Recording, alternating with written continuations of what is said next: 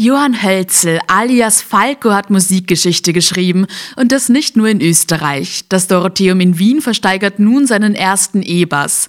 Doris Krumpel vom Dorotheum. Das ist der allererste E-Bass, den Falco gespielt hatte und zwar damals mit den Anarcho-Rockern der Band Tradivabal in den 70er und 80er Jahren. Bis jetzt war er im Besitz eines guten Freundes. Den Fender-Bass hat Falco 1983 seinem langjährigen Freund Billy Filanowski, einen richtigen Jugendfreund, ähm, mit einer Widmung geschenkt und hat gesagt, das wird einmal viel Geld wert sein. Und dieser Jugendfreund hat sich entschlossen, diesen Bass äh, eben zu einer Auktion zu geben jetzt. Doris Krumpel geht davon aus, dass auch international das Interesse an Falkos ersten E-Bass sehr groß sein wird. Wir erwarten uns auch äh, Interesse aus dem US-amerikanischen Raum.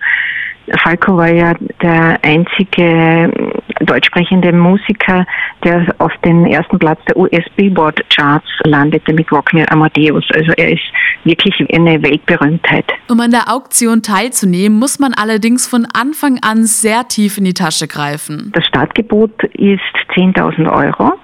Das ist eine Online-Auktion. Man kann sich jetzt schon im Internet anschauen auf www.dorotheum.com-falco und zum Mitbieten muss man sich auf Dorotheum registrieren und kann bis zum Ende der Auktion, das ist der 31. Jänner, Gebote abgeben.